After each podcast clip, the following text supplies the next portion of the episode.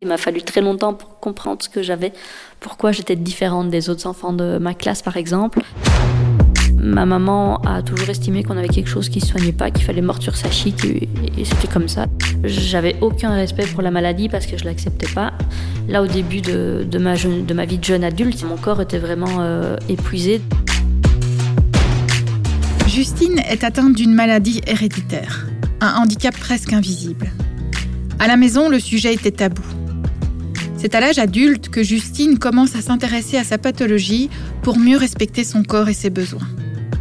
Son parcours scolaire et ses débuts dans le monde professionnel ont été difficiles. Elle nous raconte pourquoi. Inspiration. Quand les épreuves de la vie poussent à l'action. Un podcast d'En Marche, le journal de l'AMC.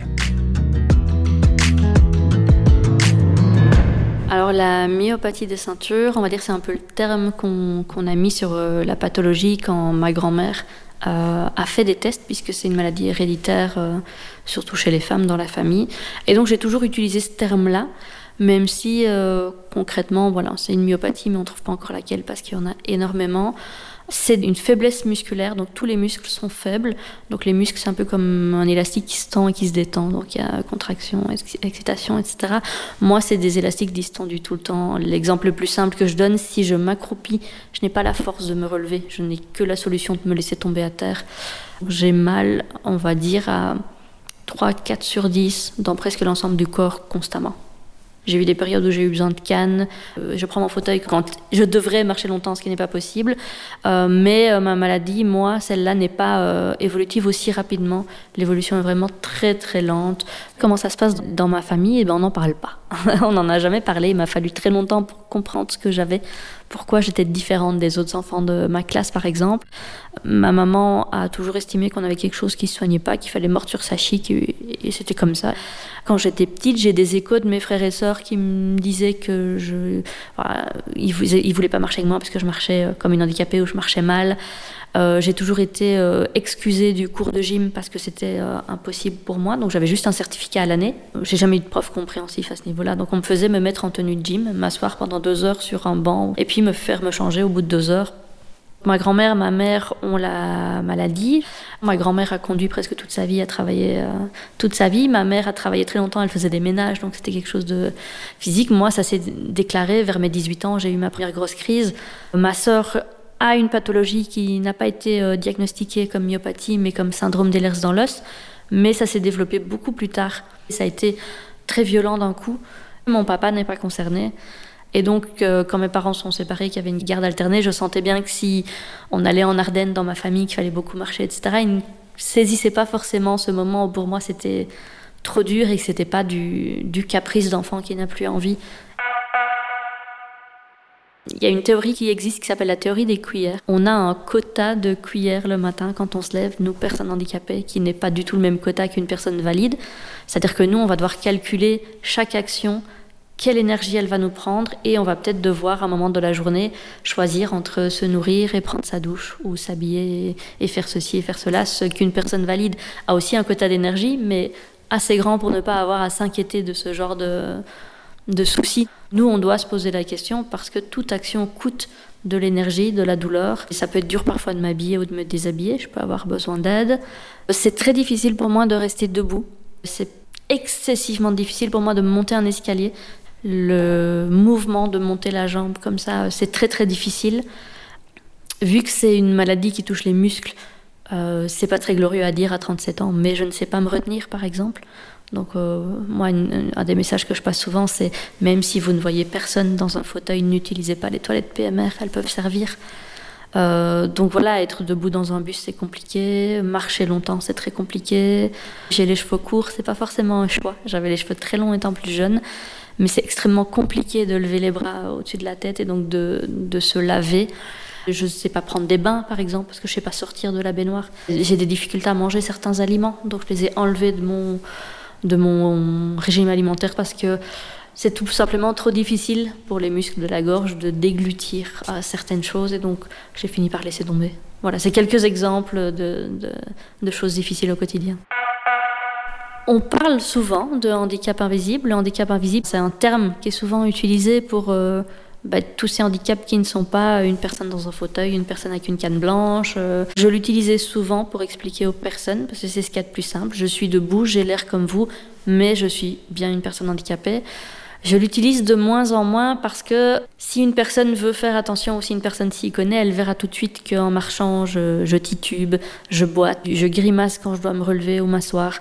La personne à qui je vis me dit parfois T'en es à combien là Parce qu'elle a vu dans mes yeux que la douleur commençait à devenir ingérable. Donc, il est invisible de prime abord. Et puis, si on, si on fait un petit peu attention, tous les handicaps deviennent à un moment visibles. Hum, mon parcours professionnel et même mon parcours scolaire a été compliqué parce que, ben, comme on n'en a pas parlé, j'ai pas pris conscience avant ma première grosse crise qui arrivait à 18-19 ans de, ma maladie, de ce que ça signifiait, etc. Et donc, je n'ai pas respecté mon corps. Quand j'étais adolescente, ben, j'ai voulu sortir avec mes copains, aller en boîte, aller euh, dans, le, dans, le, carré, puisque je viens de Liège, aller dans les cafés, des endroits où on reste debout, où on reste longtemps, ne pas oser dire aux autres moi j'ai besoin à un moment que ça s'arrête ou que je m'asseye ou qu'on aille là où je peux m'asseoir pour ne pas être celle qu'on met de côté ou celle qui casse un peu l'ambiance. Et du coup, c'est un peu comme ça que j'ai fonctionné très longtemps quand j'ai fini par trouver mon premier travail à Bruxelles, je ne l'ai pas dit. Euh, j'étais à Flagey, on avait des réunions qui se passaient euh, plus loin et le reste de l'équipe partait à la dernière minute et puis courait à travers la place Flagey si le bus arrivait. Et moi j'étais toujours en angoisse interne permanente parce que je savais que je ne savais pas courir et je leur avais pas expliqué pourquoi et j'osais pas leur demander de partir plus tôt et je me suis vraiment mis dans une situation intenable. Donc au bout de trois ans j'ai fini par partir mais parce que le milieu ne me convenait pas non plus. Euh, au bout d'un mois, j'ai retrouvé directement un travail à, Liège parce que je voulais travailler. Et là, de nouveau, j'ai pas forcément parlé tout de suite de, de la maladie. Et donc, j'avais des douleurs tout le temps. Je travaillais toute la journée. Alors, le soir, je sortais avec des amis. On allait dans des cafés le plus tard possible. Je buvais parce que l'alcool, ben, ça fait oublier les douleurs. Je rentrais très tard. Je dormais peu. Je me relevais pour aller au travail. Enfant, c'était difficile de marcher, etc. Mais je me souviens pas avoir eu toutes ces douleurs. Là, au début de, ma, vie de jeune adulte, mon corps était vraiment euh, épuisé. J'avais aucun respect pour la maladie parce que je l'acceptais pas. Et du coup, mon corps, à un moment, il a dit stop, c'est fini. Donc, je me suis retrouvée vraiment euh, au lit, couchée, à plus rien pouvoir faire. Mais je savais plus bouger. J'avais mal. On a dû partir aux urgences. Euh, je me suis retrouvée aux urgences avec bah, un petit jeune infirmier qui avait jamais entendu parler de myopathie qui m'a mis une perfusion d'antidouleur, qui m'a dit rentrez chez vous. Et là, euh, avec la personne à qui je vivais à l'époque, on s'est dit bon, il faut quand même voir s'il n'y a pas autre chose. Et euh, voilà, j'ai été voir un premier médecin. On a fait un premier test. On m'a envoyé vers ma neurologue actuelle. J'ai fini par être suivie au centre de référence des maladies neuromusculaires et j'ai commencé à faire les choses de manière euh, plus, plus raisonnable pour moi. Et c'est aussi dû à la personne avec qui je partageais ma vie qui à un moment m'a dit tu dois en fait te respecter, c'est une obligation. Donc euh, c'est ça qui m'a permis de, de sortir de, cet état euh, vraiment presque un burn-out physique et, et mental.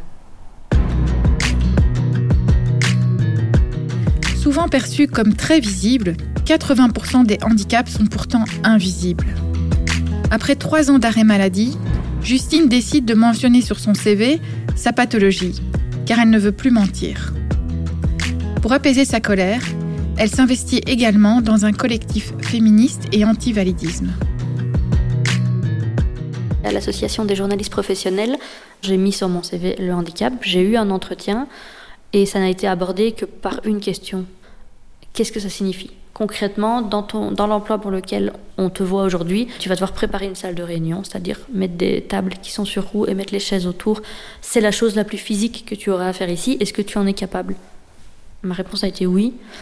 Donc j'ai eu l'emploi, il n'y a eu aucun souci dans l'équipe. Les collègues se proposent si jamais il y a besoin d'un coup de main, mais ne s'imposent pas des choses que j'ai pu connaître par avant, où on me laissait même plus porter une caisse quand on apprenait que. Euh, il y a vraiment une bonne entraide dans l'équipe, une bonne compréhension de, de, ma situation.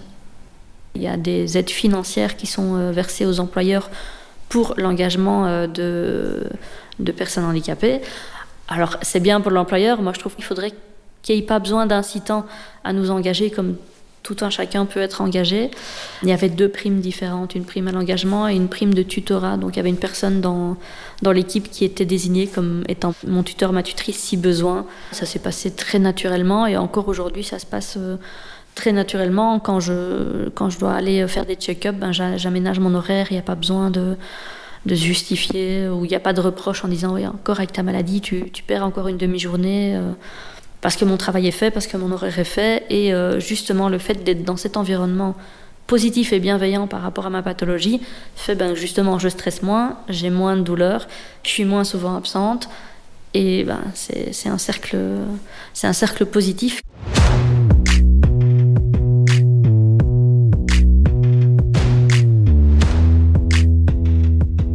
J'ai mis très longtemps à accepter ma maladie. Euh, j'ai mis très longtemps à être militante, donc j'acceptais un peu les choses. Oui, les gens nous traitent comme ça, c'est comme ça. Et puis au fur et à mesure, il y a de plus en plus de réflexion et une vraie colère de se dire il y a une convention ONU droits des personnes handicapées. Donc les Nations Unies ont créé une convention en 2006.